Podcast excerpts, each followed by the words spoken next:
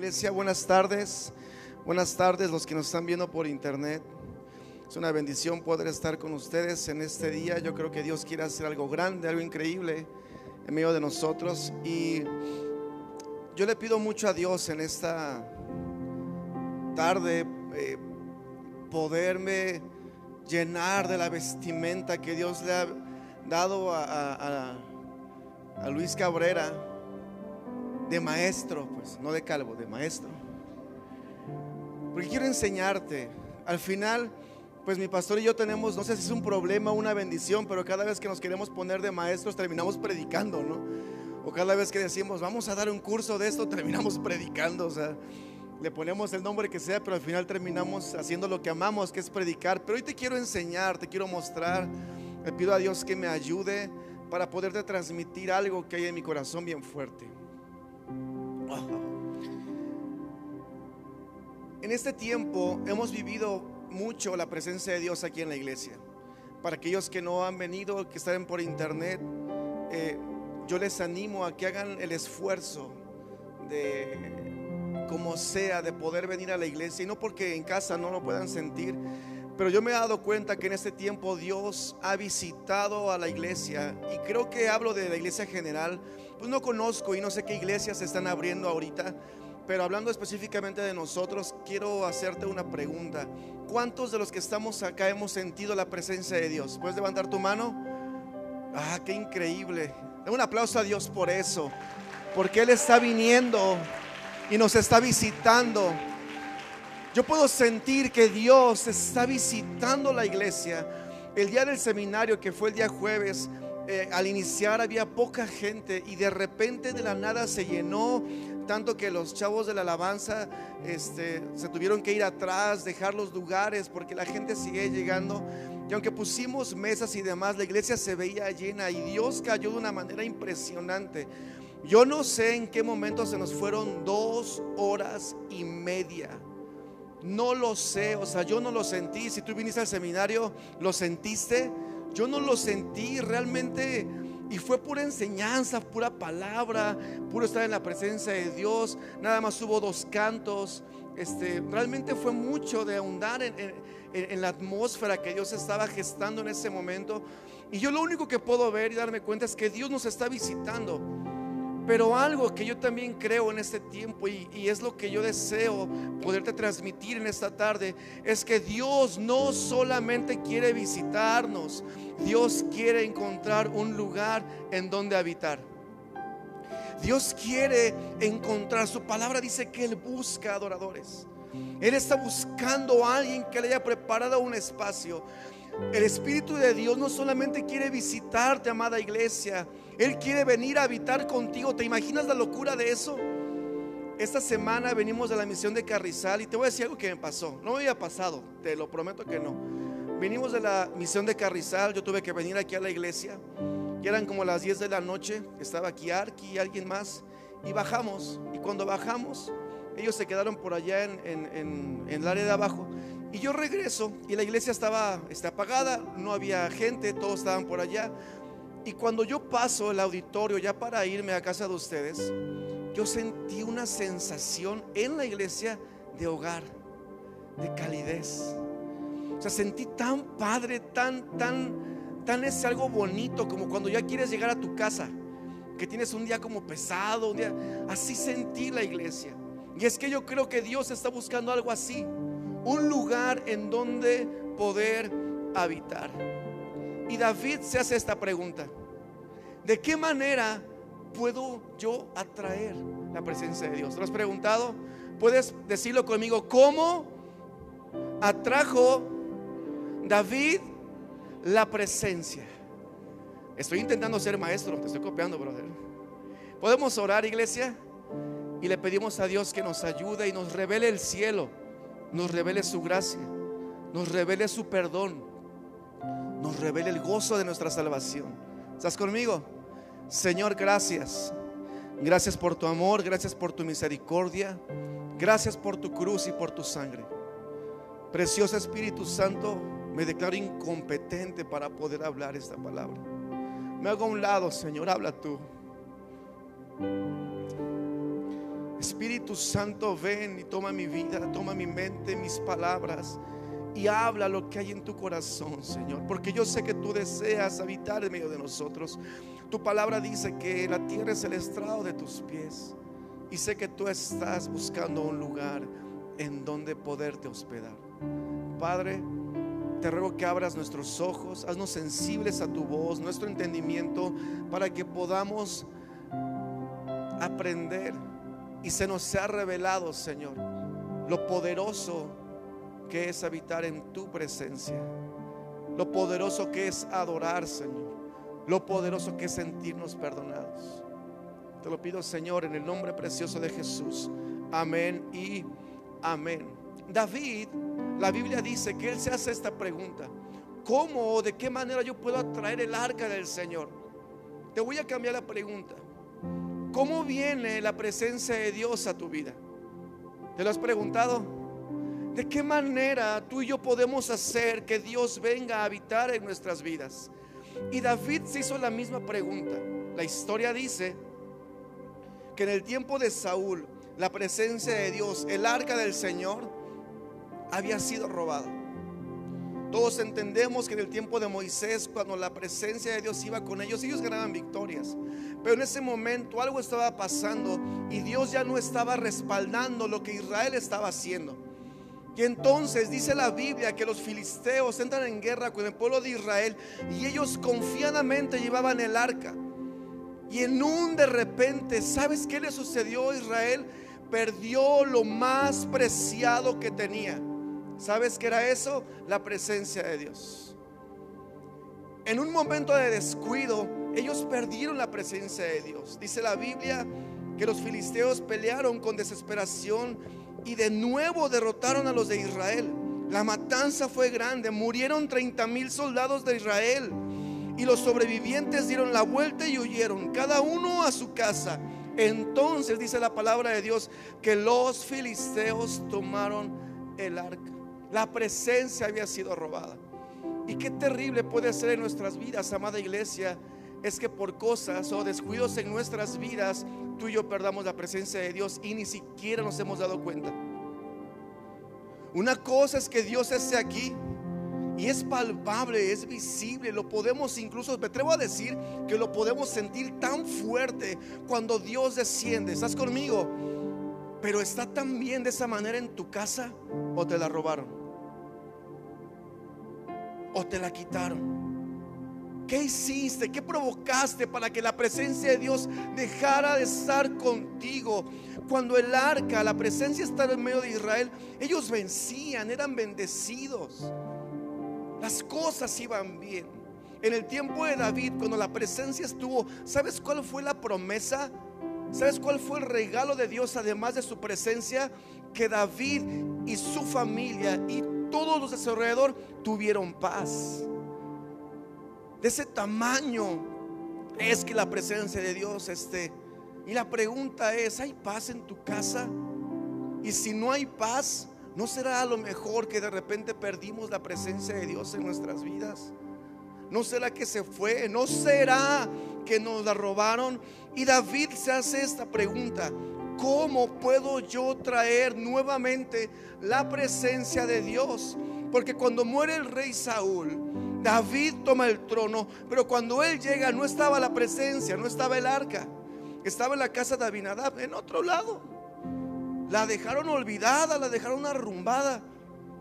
Y David se le prende el foco. David sabía la importancia de la presencia de Dios. David había experimentado el poder de la presencia de Dios y dice, necesito traerla de vuelta. Y a esto es lo que yo te quiero hablar en esta tarde.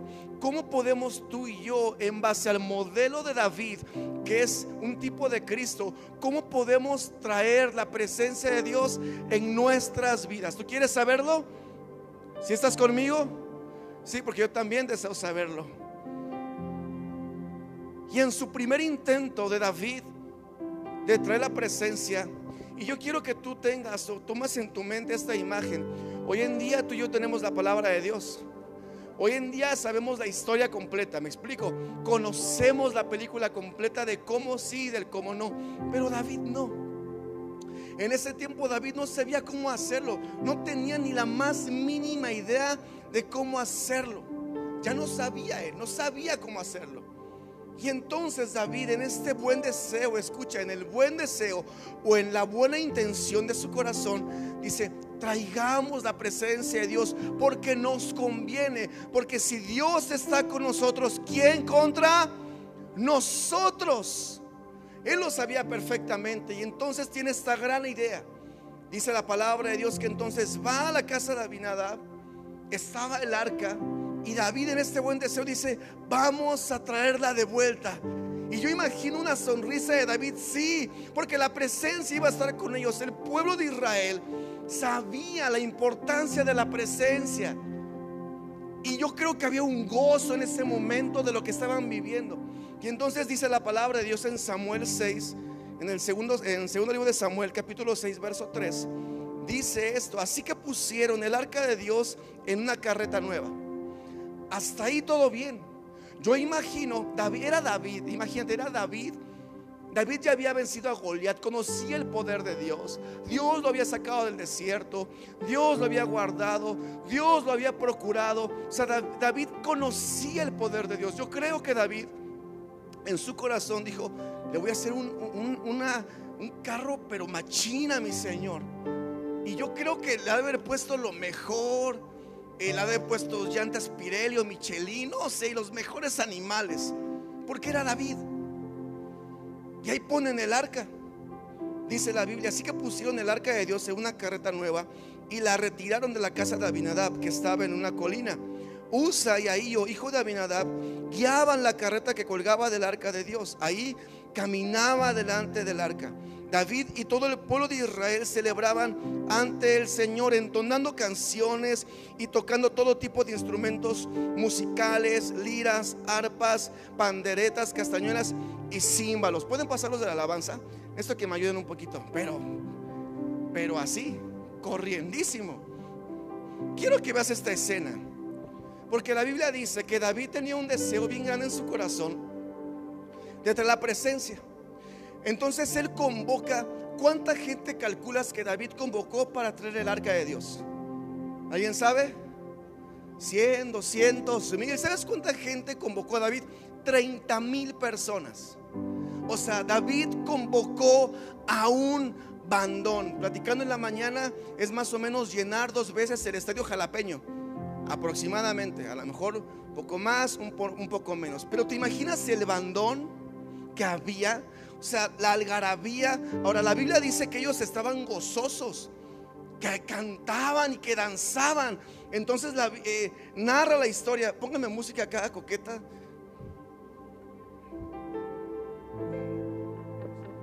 Música acá de pachanga, de gozo, de...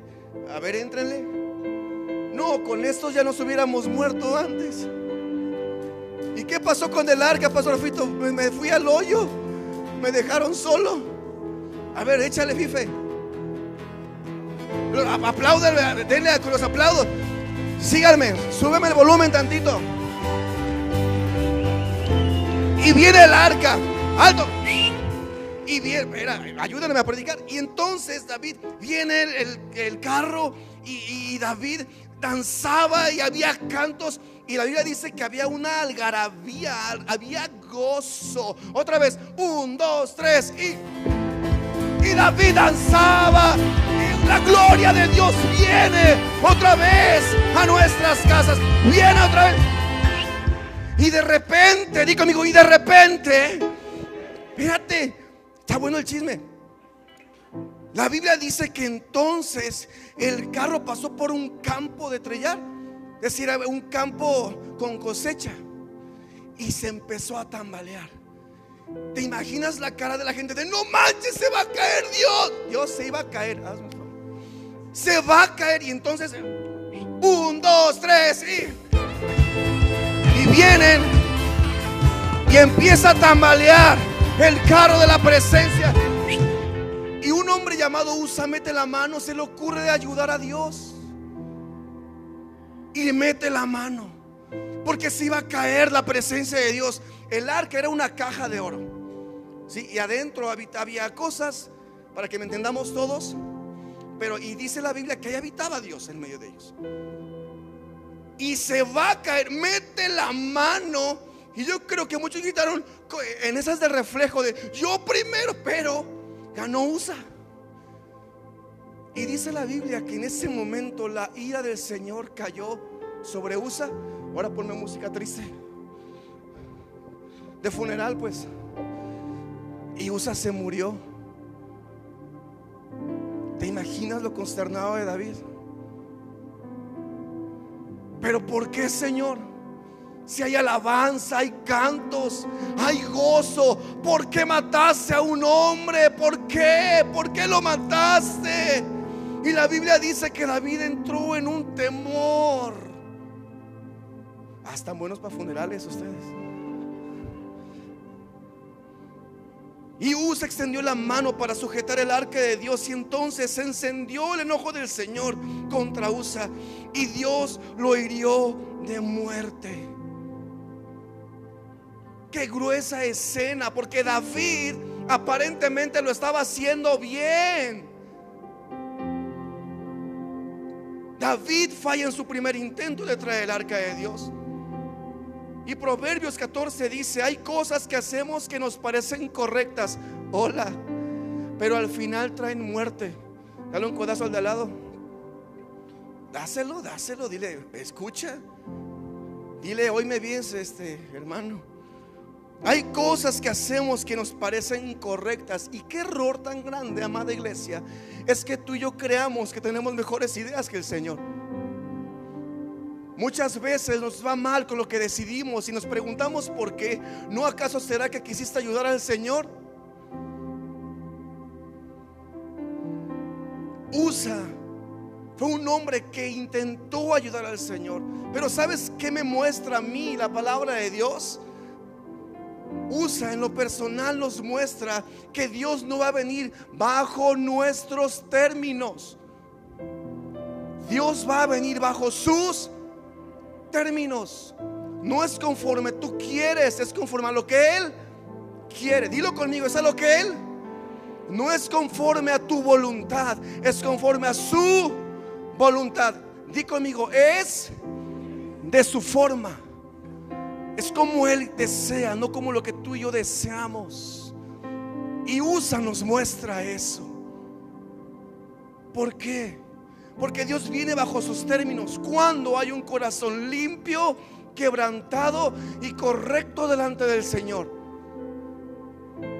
Para que podamos tomar la presencia, tendríamos que ser purificados y limpiados en su sangre para realmente poder palpar su presencia.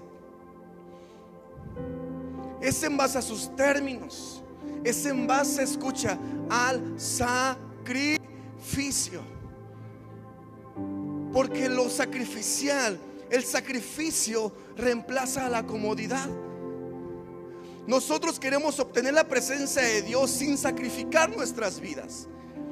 Queremos que Dios venga sin sacrificar algo de nuestra parte. Llámese lo que se llame y al final lo que sacrificas no es ni complicado, solamente son cosas que te dañan, por eso te duele dejarlas. Hace tiempo entramos en el ayuno de 21 días. ¿Quién no entró? Gracias a Dios. Pero yo en lo personal creo que no fue el 100% de la iglesia. Entramos y fue un buen tiempo.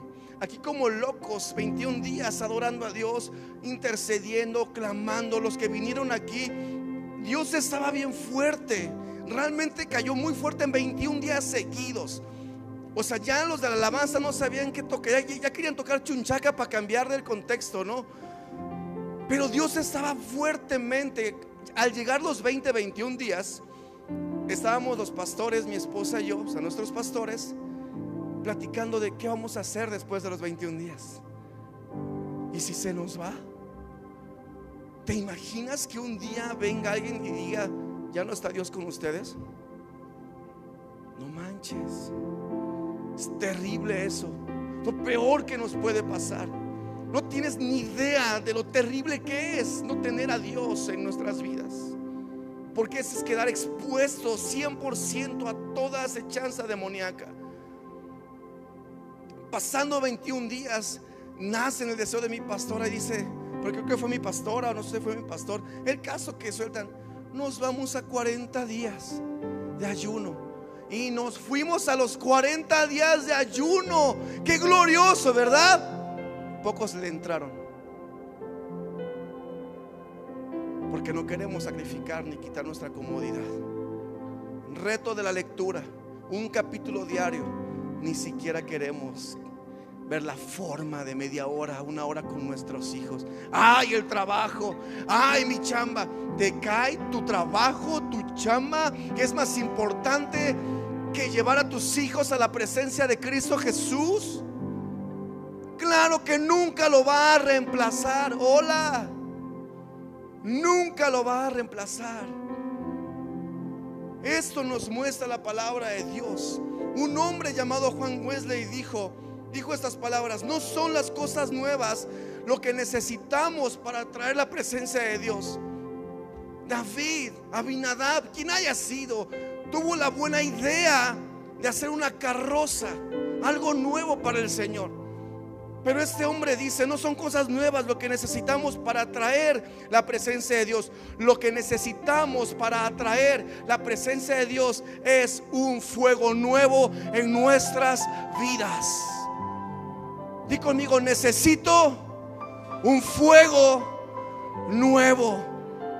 Necesitamos nuevamente ser bañados en la sangre de Cristo. Sí, ser bañados nuevamente. Pero yo ya soy cristiano de años, no importa.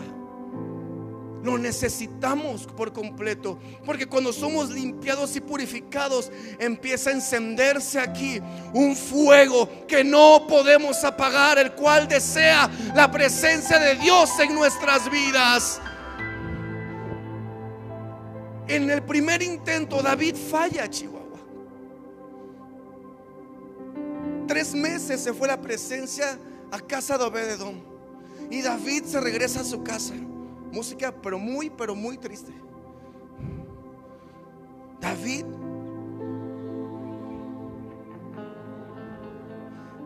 No, con este cuate sí me corto las venas. David se va a su casa.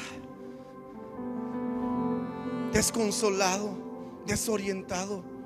No entendía por qué Dios había matado a un hombre si lo estaba haciendo bien. Danzaba con sus fuerzas. Cantaba, había música.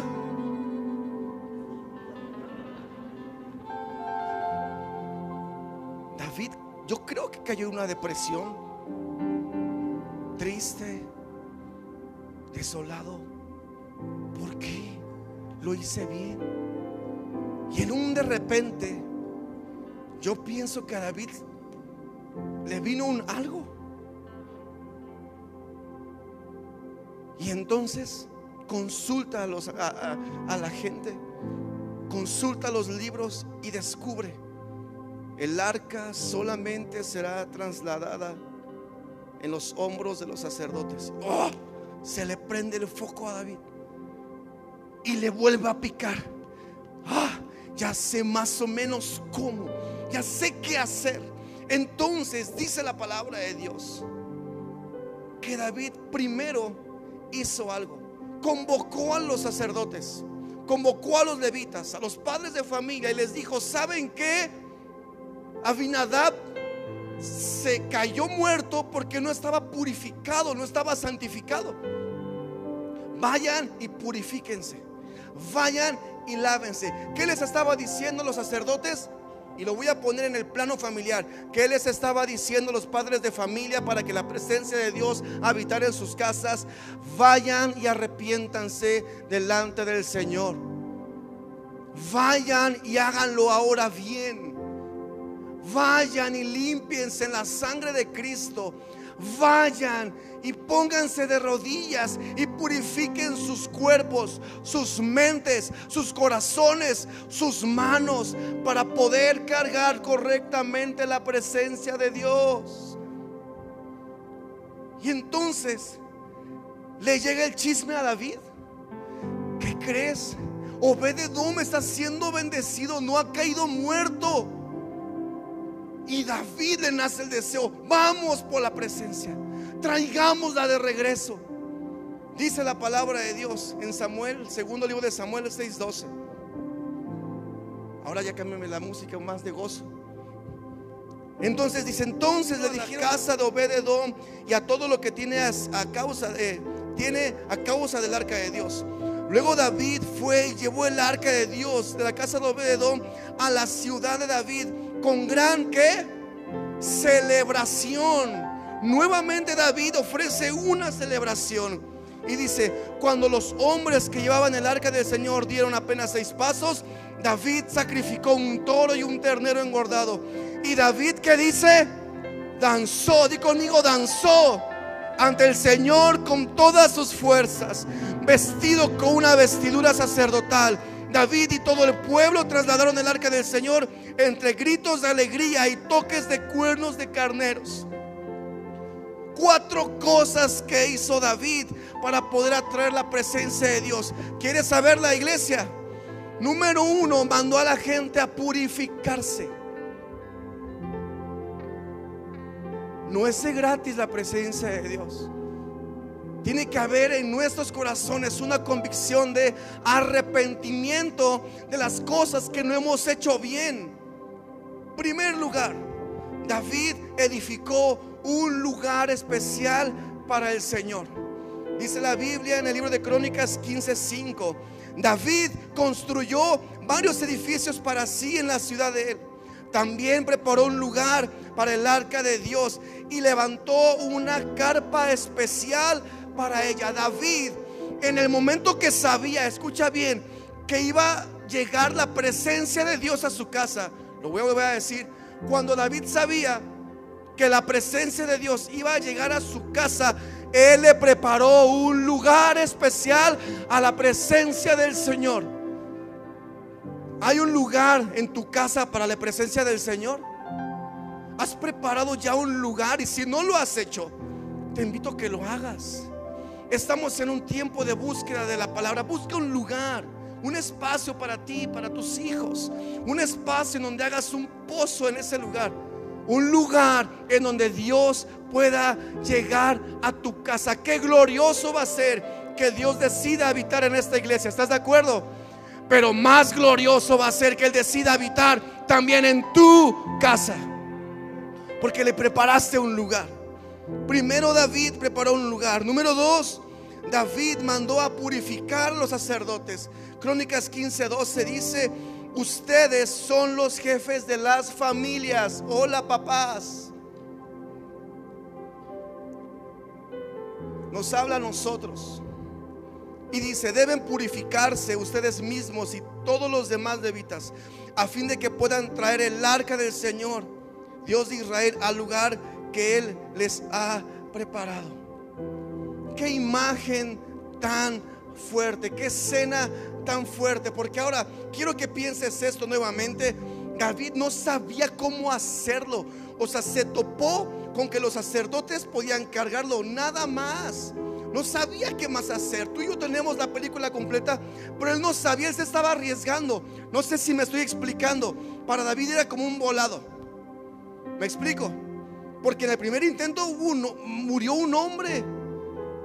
Imagínate lo fuerte que fue música de, pachanga. Un, dos, tres. Y otra vez.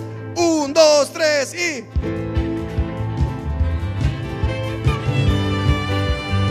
Estaban más coordinados hace rato.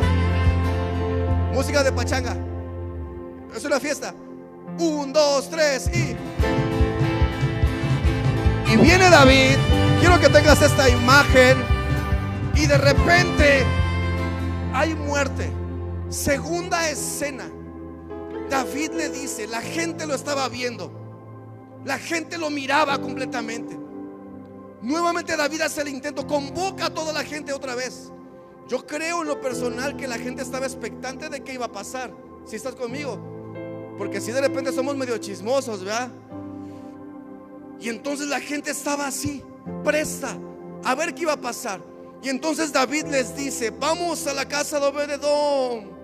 Llegan a la casa de Obededón y le dice a los sacerdotes, no fue David, cárguenla. Órale, ya se purificaron. Yo imagino que dijeron, sí, ya este pastor, que diga rey David, ya me purifiqué. Órale, cárguenla. Y entonces se agachan los cuatro, la ponen y la tocan. Yo creo que la gente, hubo alguno de atrás decía, ya se lo cargó el payaso.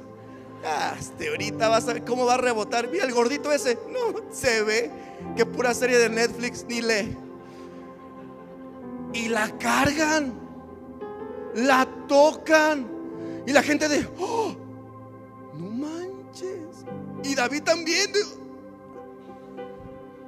Y dice la Biblia que entonces dieron, escucha, seis pasos. Uno, dos, tres, cuatro, cinco. Y en el sexto paso, yo imagino que David volteaba a verlos porque él iba adelante y dice, siguen vivos, no manches. Esto está bien, machín. Y dice la Biblia que entonces David ofreció dos sacrificios, un toro y un ternero. Ahí, ras, se los echó, los después de, les derramó sangre y ofreció un sacrificio porque Dios estaba con ellos y no los había destruido. Aquel punto no es porque murió Usa, aquel punto es porque tú y yo aún seguimos vivos. Pura misericordia y gracia de Dios, del cual tú y yo podemos disfrutar hoy en día y estar de pie. Un aplauso a Jesús por eso. Su pura gracia, su pura gracia nos mantiene de pie al día de hoy. Esa es una locura. Pero entonces dice la Biblia, sigan con la música. Un, dos, tres y, y vienen cargando la fiesta, la gente contenta y David ve que no mueren y entonces sacrificio. Dice la Biblia en 2 de Samuel capítulo 6 verso 13, cada vez que los que llevaban el arca de Dios daban seis pasos, cada vez, escucha, que los que llevaban el arca daban seis pasos, David ofrecía a Dios un toro y un ternero, es decir, de la casa de Obededón a Jerusalén, que es la ciudad de David, cada seis pasos había que sacrificio, había que sacrificio. Ahora por mucha atención. De la casa de Obed, ya estoy como Pati Chapoy, ¿verdad? Tiene el chisme. De la casa de Obededón a la casa de a la ciudad de David, que era Jerusalén, son 14 kilómetros. 14 kilómetros que se aventaron caminando. Cada seis pasos que hacían, sacrificio. Ahí te va la cuenta. La distancia de esas casas era de 14 kilómetros. Yo metí, me metí a una aplicación para que tengas más o menos una idea. Y el tramo de 14 kilómetros es ubicándonos en el centro de Jalapa, en el Parque Juárez, ¿sí? A Jico. Son 14 kilómetros cerraditos. Mira, por el pescadito. Los vi, puse los puntos, 14 kilómetros de aquí hasta Jico caminando y cada seis pasos ofrecían un sacrificio. Ahora escucha bien, un toro engordado aproximadamente tiene 35 litros de sangre. Un ternero tiene aproximadamente 12 litros de sangre. Quiere decir que cada seis pasos derramaban 47 litros de sangre. Para que tengas una idea, como si un poco más, dos garrafones de agua. ¿Estás conmigo? Cada seis pasos, ¡boom! Dos garrafones de sangre. Cada seis pasos, ¡boom! Dos garrafones de sangre. En total, en esa distancia, se derramaron 219.302 litros de sangre. Los historiadores dicen, porque eran colinas, que se formaron ríos de sangre, ríos de sangre por todos los sacrificios que se daban.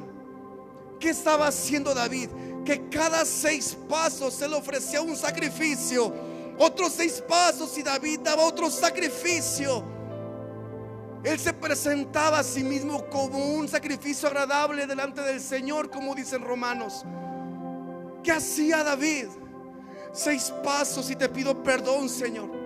Otros seis pasos y me arrepiento de lo que hice. Otros seis pasos y te pido perdón por mis pensamientos, por mis acciones. Cada seis pasos David se arrepentía delante del Señor. Ofrecía un sacrificio. Qué imagen tan fuerte. La Biblia dice en Apocalipsis que el que esté limpio, que dice, limpiese más. El que esté santo o santificado, que se santifique más. Y David hace una muestra de adoración y él sabía perfectamente que cada vez que se limpiaba delante del Señor a través de sus sacrificios, Dios descendía más a su vida y más a su vida y más a su vida, porque él reconocía todos los errores que él había hecho. Esto que te voy a decir es bien grueso. Amo la vida de David porque su nombre conformó el corazón de Dios Jesús mismo nace de la descendencia de él, pero también puedo ver la vulnerabilidad de David como humano, cometiendo errores incluso peores que los tuyos y los nuestros.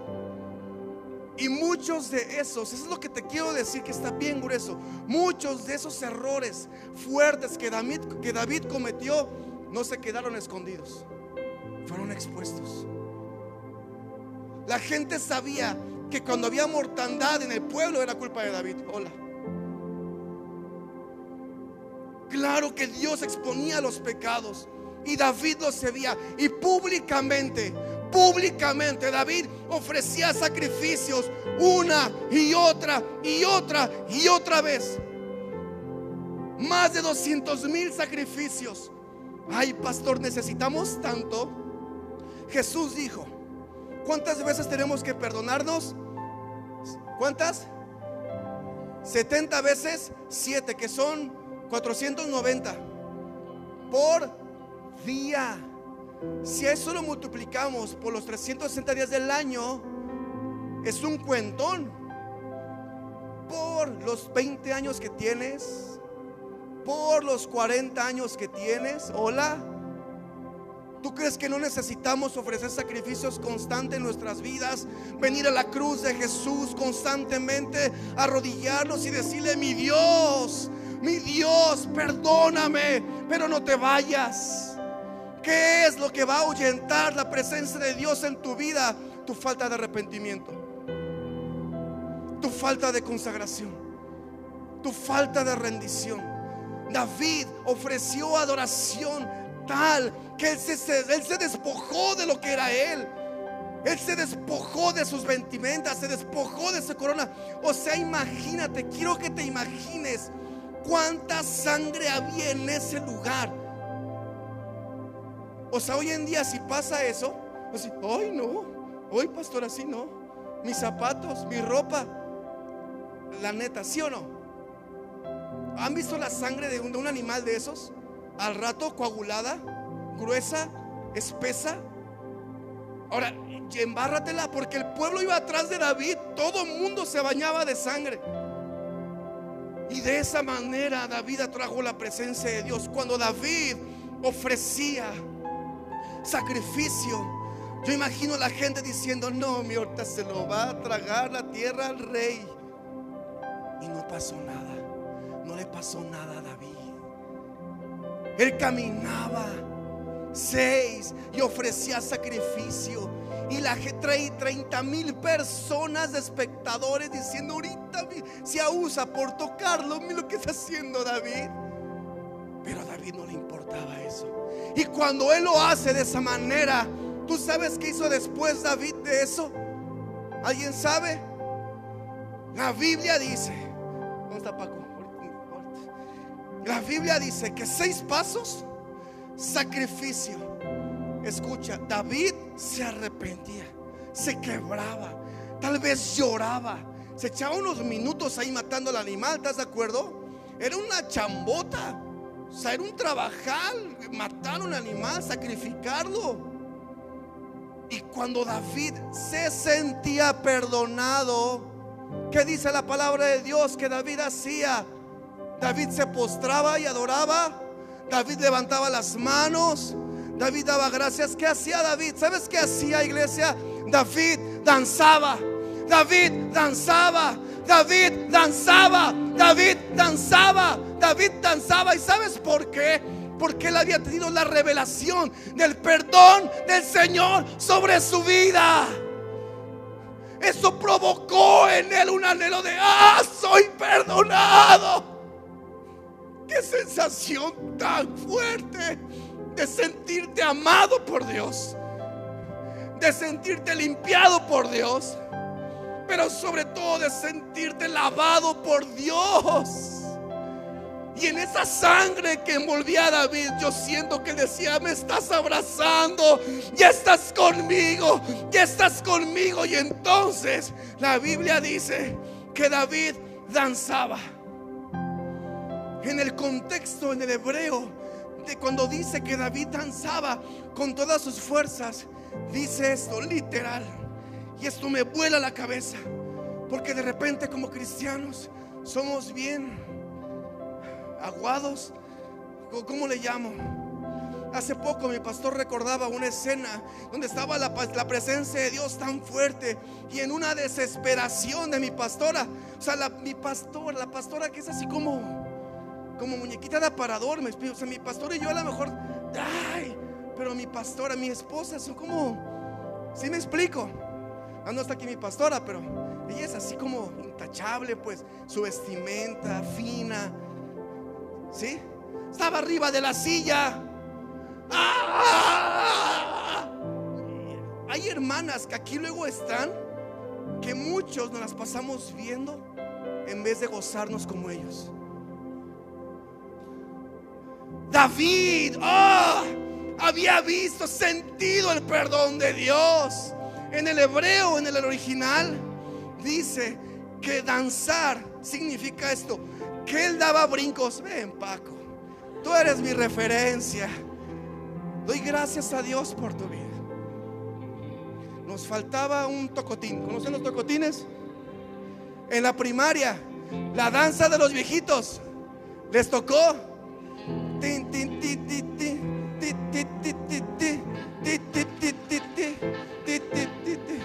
Así es Paco.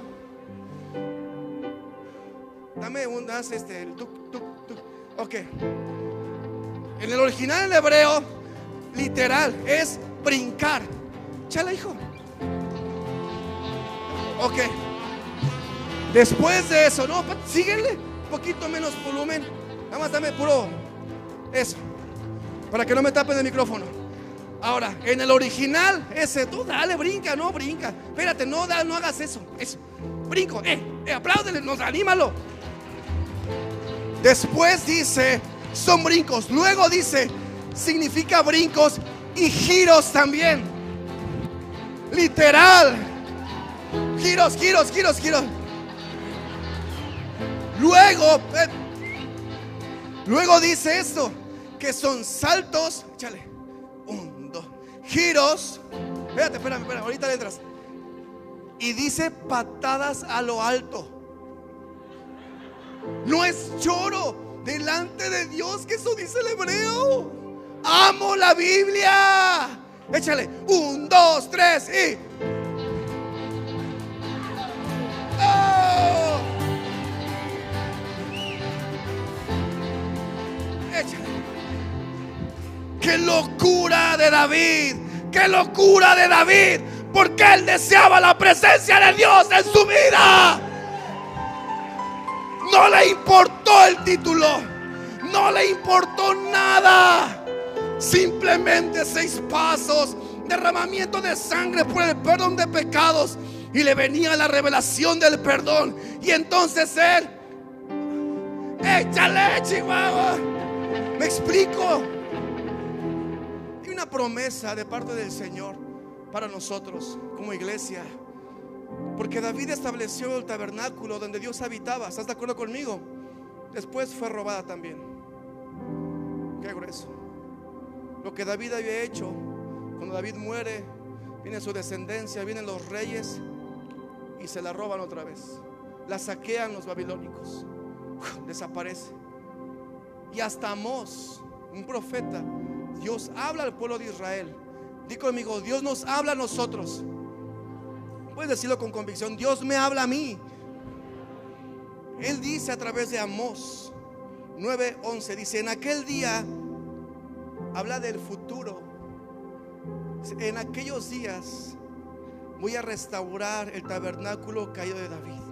Voy a reparar sus muros dañados. De las ruinas las reedificaré y voy a restaurar su gloria. Quiere decir que Dios nos manda a decir a través del profeta Amós, lo que David vivió, lo voy a volver a hacer con ustedes. Lo que David experimentó, lo voy a hacer en ustedes. Lo que David vivió, lo voy a hacer también con ustedes. Da un aplauso fuerte a Jesús por eso.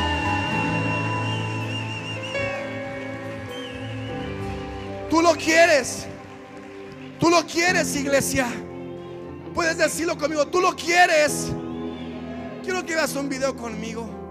Creo que necesitamos entender el contexto cuando dice su palabra que David se despojó de todo y se enfocó en solamente una cosa, que es adorar a Cristo Jesús. Vamos a ver un video. I was watching TV the other day, and this show comes on with these religious fanatics. They were crazy.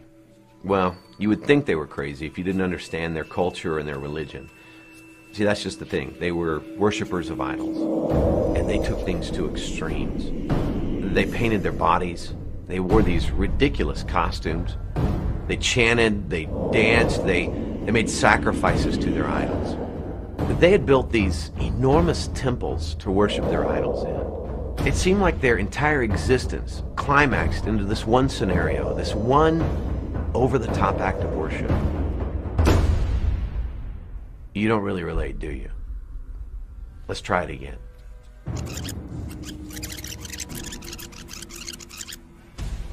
I was watching TV the other day, and this show comes on with these religious fanatics. They were crazy. See, that's just the thing. They were worshippers of idols, and they took things to extremes. They painted their bodies, they wore these ridiculous costumes, they chanted, they danced, they, they made sacrifices to their idols. They had built these enormous temples to worship their idols in. It seemed like their entire existence climaxed into this one scenario, this one over the top act of worship. Idol worship. It's not just about golden calves anymore. Mi pastor me dijo hace, hace un rato algo que no había pensado.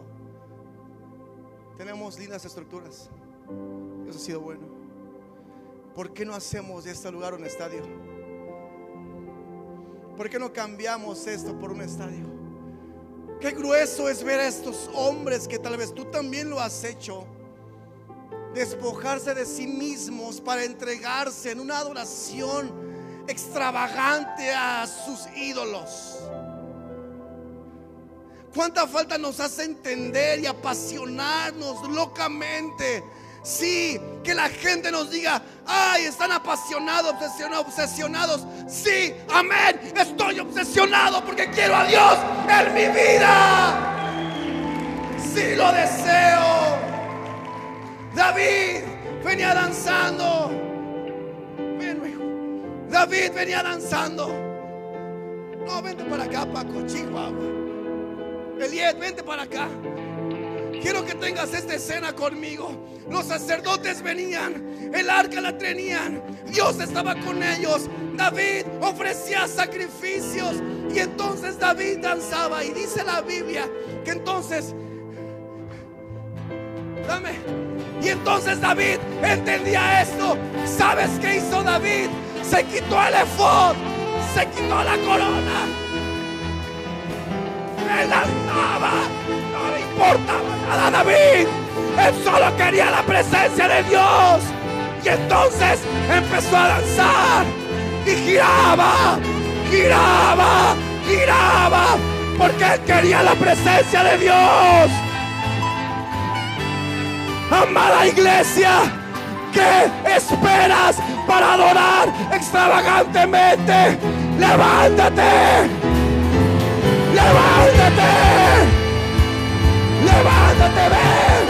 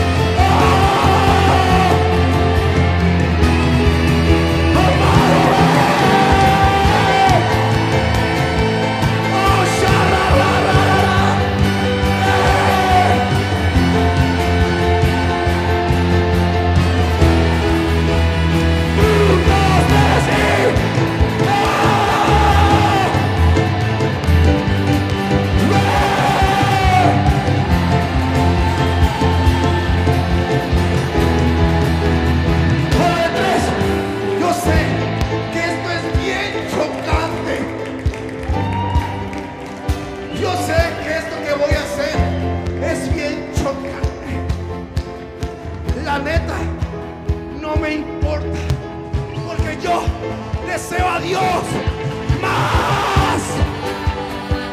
Quiero pedirte, toda la iglesia, sabía que Dios iba a ir ahí. Si tienes que quitar la silla, quítala, súbete, no me importa. Pero quiero que hagamos esto.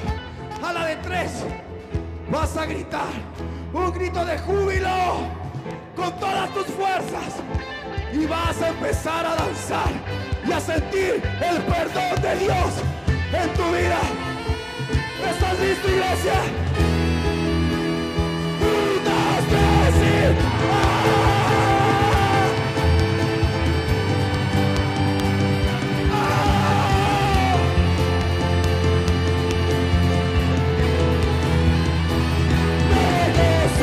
Me gozaré, me gozaré, me gozaré, Jehová. Dolor, me ha hecho libre. Que me gozaré, me gozaré, me gozaré, me gozaré, Jehová.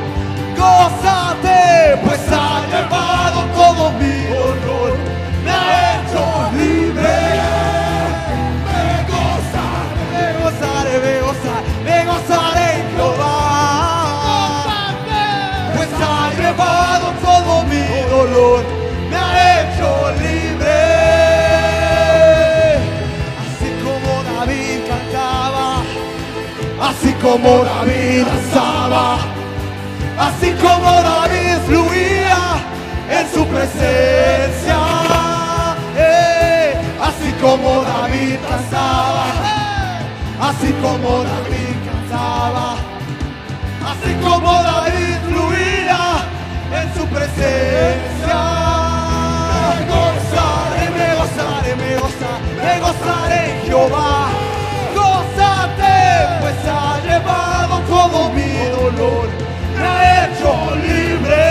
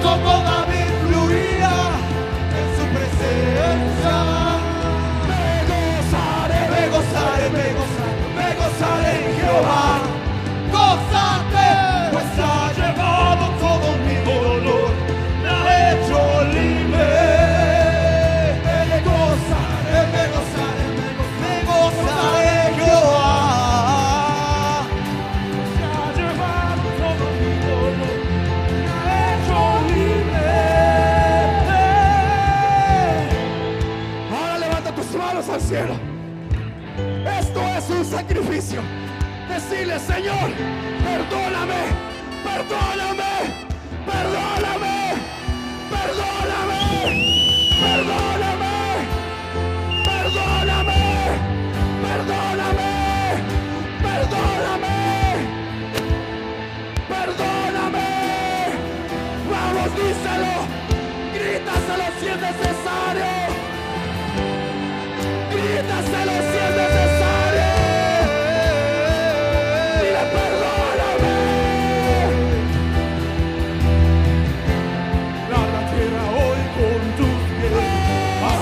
la tierra hoy con tus pies.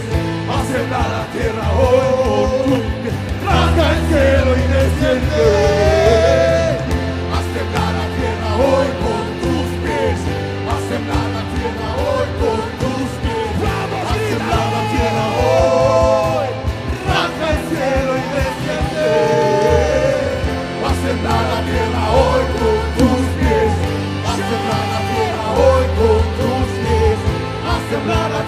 Oh!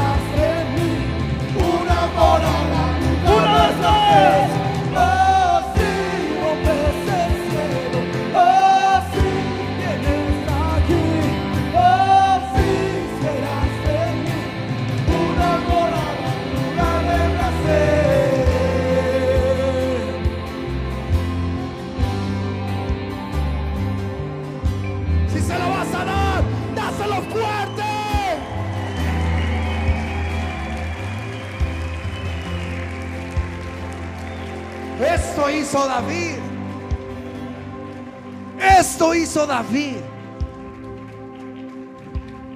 Ahora vamos a decirle, purifícame con fuego. Quiero que estés aquí. Y es aquí en donde Él viene como un siervo apacible después de un tiempo de furia. Él viene. Cierra tus ojos y levanta tus manos al cielo. Toda la iglesia, los que están allá atrás, allá atrás, te ruego que lo hagas. No hay nada mejor que sentirnos perdonados por Él. No hay nada mejor que sentirnos en comunión con Él. No hay nada mejor que ofrecer una alabanza extravagante.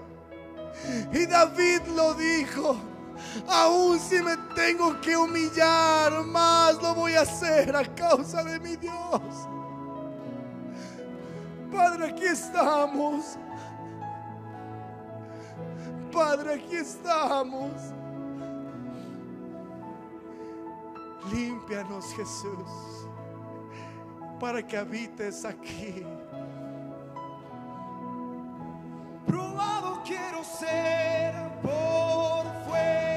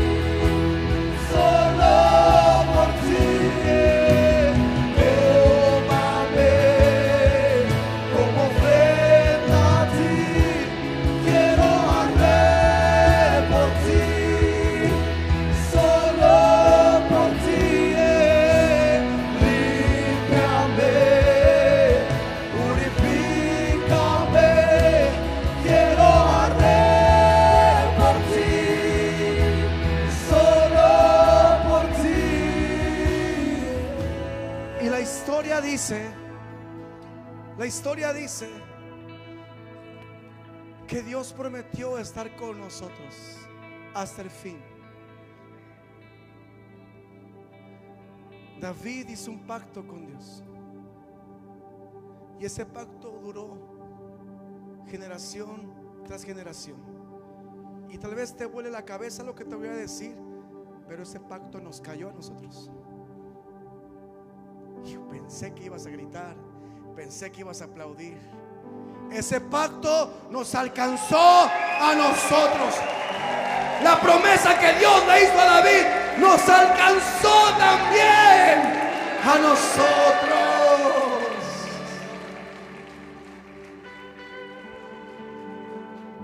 Tal vez nos visitas por primera vez, por segunda vez, pero hoy te lo quiero decir.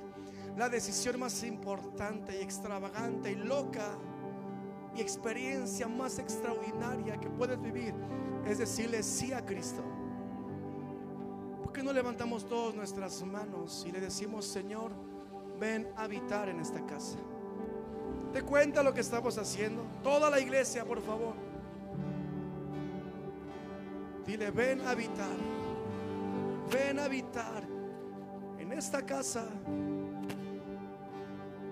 Y ven a habitar en mi casa. Vamos, díselo. Ven a habitar en mi casa. Ven a habitar en mi casa. Hola Jesús,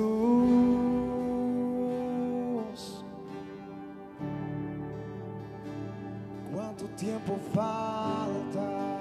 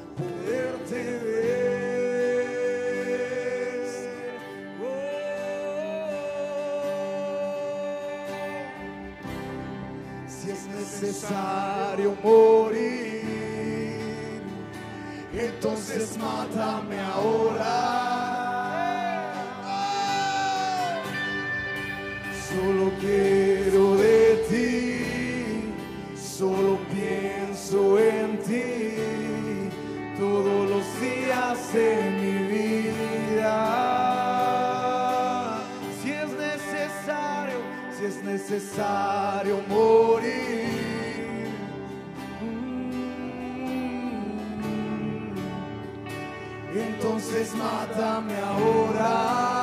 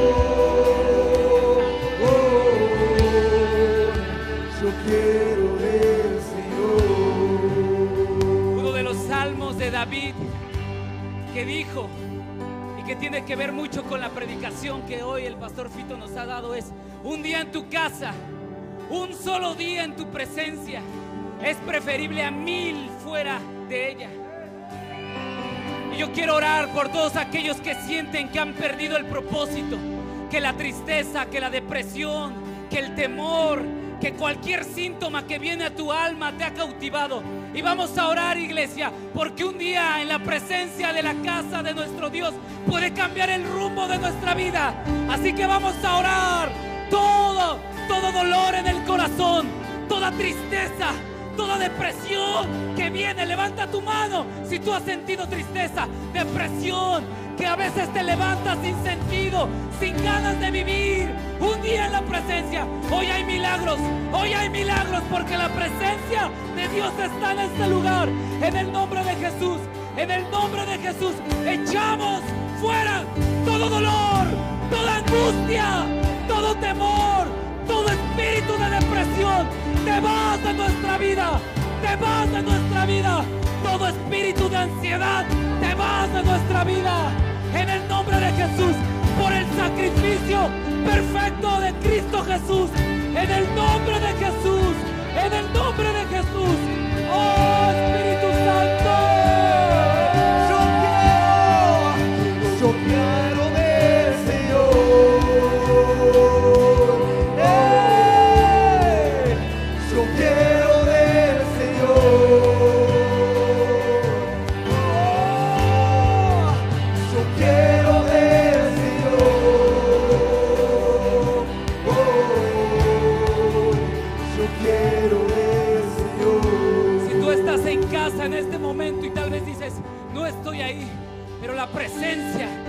presencia invade tu casa en este momento.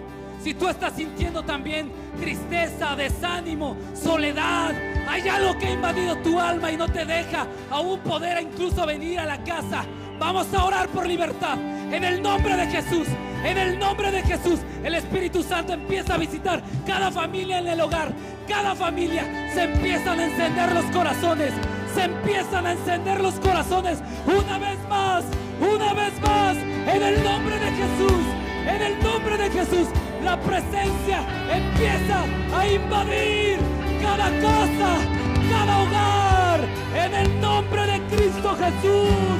Te amamos. mirarte cara a cara y sentir tu vestimenta, quitarte las sandalias y ungir tus pies. Quiero mirarte cara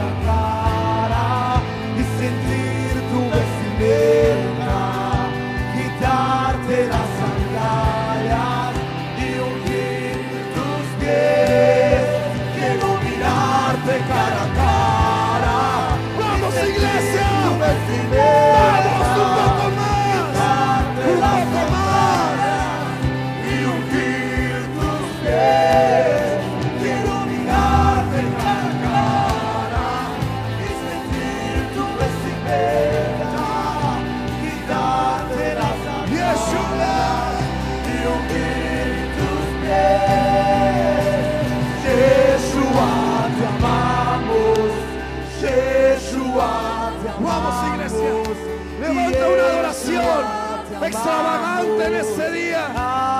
Con todas tus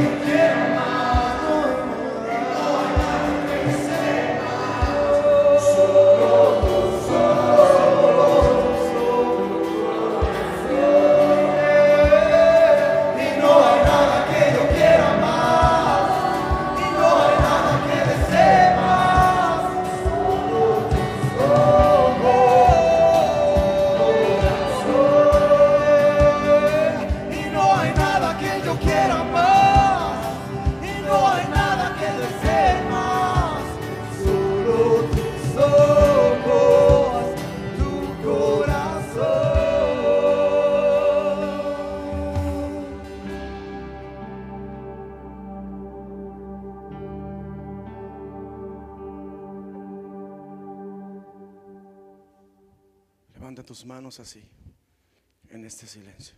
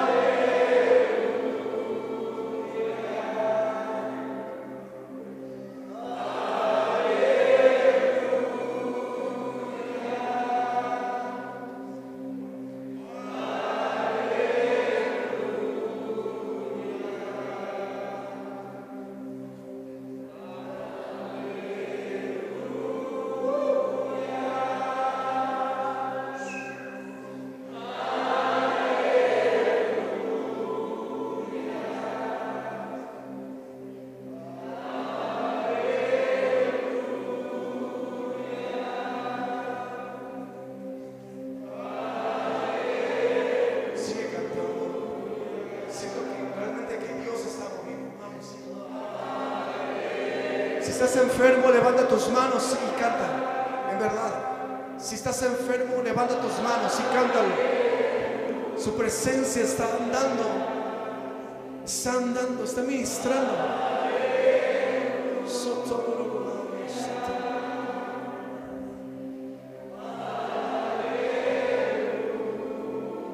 Siento que Dios está dando propósito otra vez.